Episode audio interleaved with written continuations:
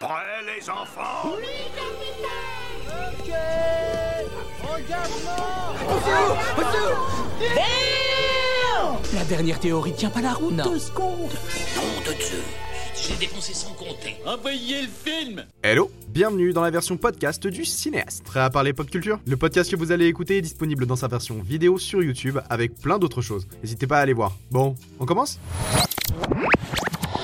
Comment différencier la machine de l'humain Comment pouvez-vous certifier qu'un homme que vous croisez dans la rue, qu'une connaissance ou que la vendeuse de la boulangerie où vous allez tous les jours est un véritable être humain? Il est vrai que tout ce que vous percevez d'eux n'est que l'image qu'ils reflètent, et la plupart sont des personnes dont vous ne faites même pas attention. C'est une question bête et pourtant, elle n'est pas si simple. Là où certains diraient « je sais reconnaître un robot quand j'en vois un », je leur répondrai qu'il ne faut pas en être si sûr. C'est vrai que tout dépend du type de machine.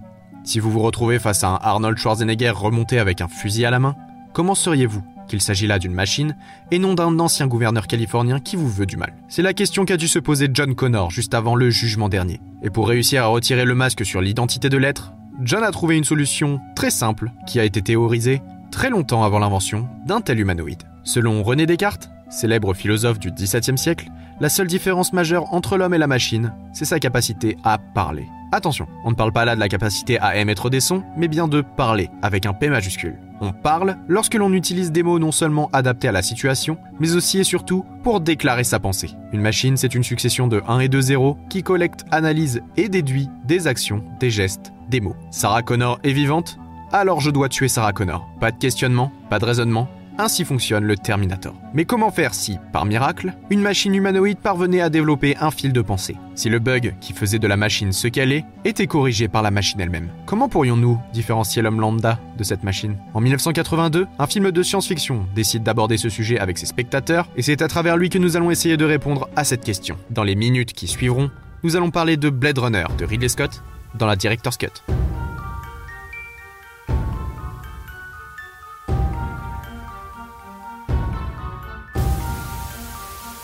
L'écrivain Philip K. Est un auteur de science-fiction littéraire américaine. Souvent récompensé et salué par la critique, il a plusieurs fois impacté le monde de la science-fiction grâce à ses écrits philosophiques et politiques. Il s'est souvent amusé à manipuler le réel et la conception que l'on peut en avoir, et c'est d'ailleurs ce qui a inspiré un grand nombre de cinéastes qui se sont lancés dans l'adaptation de ses œuvres sur les écrans. Pour en citer quelques-unes, il est à l'origine de Total Recall, Minority Report ou de la série The Man in the High Castle. Et certaines de ces nouvelles ont même été utilisées pour des épisodes de Black Mirror. Mais revenons un peu en arrière. Souvent seul avec des tendances dépressives, paranoïaques et avec des problèmes d'addiction à diverses substances illicites, la vie de Philip Kindred Dick est loin d'être parfaite. En se passionnant pour la science-fiction dès son plus jeune âge, il va réussir à s'imaginer des versions du futur montrant des problématiques similaires à notre réalité. En étant un ado solitaire, il va comprendre, appréhender et retranscrire le futur comme on ne l'a jamais lu. Au milieu des années 60, alors qu'il est dans l'une des rares périodes stables de sa vie, marié, avec une maison et un enfant, il se penche sur la question de l'homme contre la machine. En 1966, il publie son nouveau roman intitulé Les androïdes rêvent-ils de moutons électriques de son côté, Ridley Scott est un réalisateur britannico-américain. Il est un grand passionné d'art et notamment de cinéma. Dans les années 60, il commence sa carrière sur le grand écran et rencontre des difficultés à trouver sa place dans le milieu.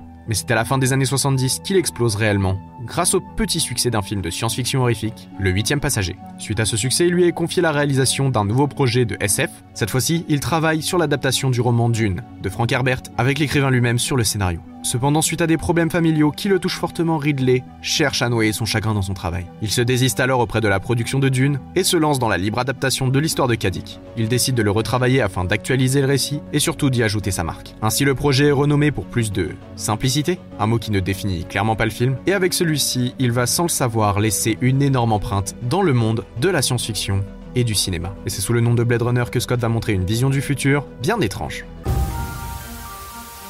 Blade Runner est un film de science-fiction américain. Malgré quelques changements dans l'histoire, la forme reste très représentative de l'histoire originelle de son créateur. On nous raconte ici l'histoire d'un homme, Rick Descartes, engagé pour traquer et tuer les réplicants, des humanoïdes se cachant parmi la population. Cependant, ces réplicants ont réussi à se développer et à devenir presque humains. La tâche qui incombe à notre héros se complexifie et devient peu à peu une toute autre quête. Il faut savoir qu'en 1982, Blade Runner était un film de SF.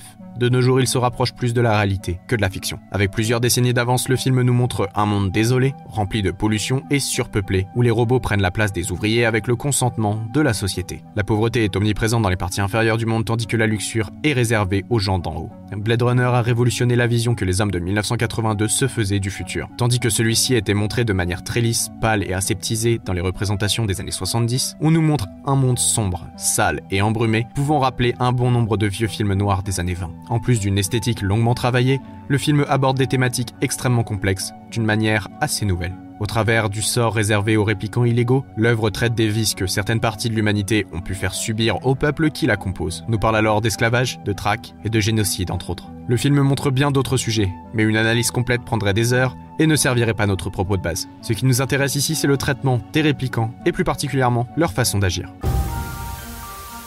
Avant de pouvoir répondre à notre problématique, il faut d'abord définir ce qu'est un homme et une machine. Concrètement, l'être humain est défini comme un primate se différenciant des autres espèces par son mode de déplacement bipède, son langage articulé, ses mains et plus particulièrement ses pouces, et son intelligence développée. Bien sûr, de manière plus philosophique, définir l'être humain est bien plus complexe. On sait que chaque philosophe avait sa propre définition d'être humain. Pour exemple, Aristote cherchait avant tout à distinguer l'homme de l'animal et a fait le rapprochement pour l'exprimer de la façon suivante. Animal politique, animal doué de langage, capable de distinguer le juste de l'injuste. Si l'on rassemble un peu toutes les manières de voir l'être humain, on peut essayer de garder les grandes lignes et dire que l'être de l'homme est composé de deux principes opposés, le corps, la partie animale, et l'esprit, la raison, avec la sensibilité pouvant s'apparenter à la pensée. Donc pour faire court et pour cette vidéo, nous définirons l'être humain par la phrase suivante. L'homme, avec un grand H, est un bipède doté d'intelligence, de raison et de pensée.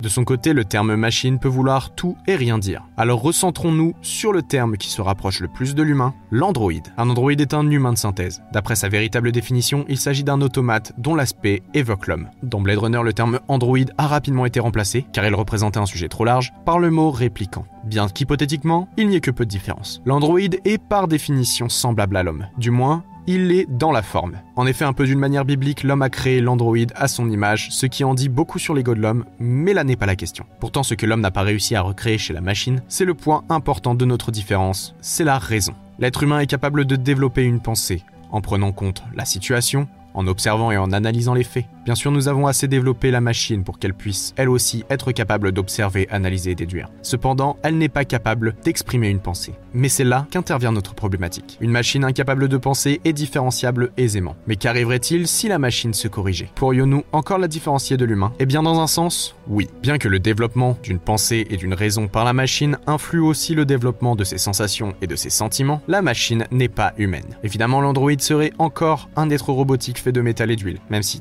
nous serions incapables de le reconnaître. Pourtant, nous le pourrions tout de même. Le comportement de l'être humain n'est pas seulement lié à son esprit ou à son physique. Bon nombre de mentalistes et autres professionnels de l'analyse du comportement vous le diront. L'humain a des mimiques, des gestes, des habitudes ou même des troubles obsessionnels compulsifs minimes qui les différencient des autres. Le comportement de l'homme est rempli de petits détails qu'il fait sans réfléchir. Se gratter, remettre ses lunettes sur son nez, se recoiffer ou un simple tic nerveux, voilà quelques-unes des choses que la machine capable de penser ne prendrait pas en compte. De même, il existe certains sentiments humains très difficiles à imiter ou même à assimiler. Par exemple, le sentiment de compassion est difficilement assimilable sans la connaissance de la douleur. Peu importe la personne à qui nous parlons, le principe de compassion repose sur la souffrance passée et les degrés qui les différencient. Une personne coupée à la main recevra plus de compassion de celle qui a subi le même châtiment qu'une autre. Et si la machine est incapable de connaître la douleur, qu'elle soit physique ou psychologique, elle ne pourra que feindre le sentiment. De plus, au moment même où nous commencions à créer les premiers ordinateurs, certains grands génies de notre ère réfléchissaient déjà à la question. Et l'un d'eux a fini par créer un test pour la machine. Ce génie n'est autre que Alan Turing, mathématicien, cryptologue et pilier fondamental de l'informatique moderne. Turing a eu l'idée de développer ce test en partant d'une problématique très similaire à la nôtre, à savoir la machine est-elle capable de penser? Pour vérifier cela, il a d'abord effectué son expérience avec un homme et une femme, placés dans deux pièces différentes. Ils devaient tous deux discuter à l'écrit avec un troisième intervenant, l'objectif de l'homme étant de réussir à faire croire au troisième qu'il discutait avec deux femmes. Adapté à l'ordinateur, il faut savoir que ce test est extrêmement compliqué et que malgré de nombreuses années de développement, rares sont les machines l'ayant réussi avec succès. Mais étant donné que ce test n'a jamais totalement été concluant, il n'est pas vraiment possible de savoir si la machine, capable de penser, le réussira ou non. Pour l'anecdote, le test originel était nommé Jeu d'imitation, mais il fut renommé quelques années plus tard après la publication d'une nouvelle de science-fiction de l'écrivain Arthur C. Clarke, où il est mentionné comme le test de Turing. La nouvelle en question inspira un cinéaste de grand talent et nous donnera 2001 l'Odyssée de l'espace. Voilà pour l'aparté, Blade Runner nous offre lui aussi sa solution pour différencier à coup sûr les réplicants de l'être humain. Dans l'histoire est mis en place le test de Voigtkampf, Inspiré du test de Turing et des détecteurs de mensonges, le test a pour objectif d'évaluer le niveau d'empathie chez le testé afin de déduire s'il s'agit d'un répliquant ou d'un homme. En analysant les réactions physiques de l'individu, comme les variations de la respiration ou la dilatation de la pupille, à l'aide de questions sciemment choisies pour choquer et impacter les sentiments, les Blade Runner peuvent retrouver les machines illégales. Ce test a d'ailleurs beaucoup marqué la science et la fiction, dans tous les domaines, puisque son idée et son processus sont utilisés dans plusieurs autres œuvres. Par exemple, dans le jeu narratif Détroit Become Human, nous découvrons le test de Kamsky, dont l'objectif principal est le même que celui de Blade Runner, à savoir analyser l'empathie. Dans une idée similaire, le film Ex Machina nous offre lui aussi sa version du test de Turing, ou plutôt ce qu'il considère comme une évolution du test, une étape de validation en quelque sorte. Dans l'hypothèse où une machine réussirait à la première étape, le film nous propose de mettre l'humain directement à son contact et de demander à celui-ci de démontrer l'absence de conscience. Ainsi, la réussite pour la machine consisterait non pas à se faire passer pour un humain, mais à prouver son existence et la réalité de son être. En résumé, de nombreux points corporels et psychiques peuvent nous permettre de différencier un homme croisé dans la rue et une machine capable de penser. Mais est-ce vraiment suffisant? Si nous analysons les choses sous un autre point de vue, un inconnu croisé dans la rue pourrait très bien s'avérer être un être de métal. En réalité, les tests et les remarques montrant que l'on peut faire une différence deviennent caduques en fonction d'une seule et unique variable. En effet, le fonctionnement des tests et l'analyse psychologique de ces êtres peuvent être nuls si l'individu testé n'a aucun savoir sur ce qu'il est. Mettons qu'un homme crée une machine intelligente capable de reproduire, analyser et finalement développer librement une pensée. Si cet androïde n'a pas conscience de ce qu'il est, s'il ignore qu'il est une machine, comment le serions-nous? En ajoutant la variable de la conscience de l'être, il serait complètement impossible pour nous, humains comme pour l'individu, de se différencier des autres. Ainsi, un répliquant qui ne saurait pas qu'il en est un a de fortes chances de réussir le test de Voigtkampf, comme celui de Turing. Il développera sans en avoir conscience des tics nerveux et de langage plus par mimétisme et n'aura aucune difficulté à communiquer avec ses semblables. C'est d'ailleurs ce qui marque Rick Descartes alors qu'il traque les réplicants qui peuplent la ville. Il se pose alors la question de ce qu'il est réellement, comment pourrait-il le savoir et comment cela modifierait sa façon d'être. Il est vrai que là encore l'idée de l'androïde vivant normalement jusqu'à ce qu'il prenne conscience de sa nature est très répandue dans la science-fiction. Il s'agit de l'un des thèmes principaux du récit de la série Westworld. On y suit d'ailleurs le parcours de certains hommes mécaniques jusqu'à la liberté de vie et tout changement psychologique que cela entraîne. Fondamentalement, au vu des définitions que nous avons développées un peu plus tôt, nous avons pu en déduire que le gros point d'importance qui marquait la différence entre l'être humain tel qu'on le connaît et l'androïde est le raisonnement, l'empathie, les sentiments ou plus globalement la pensée. Dans le cas où notre définition est la bonne, la machine capable de penser deviendrait totalement identique, en tout point à tout un chacun. La machine pourrait vivre parmi nous,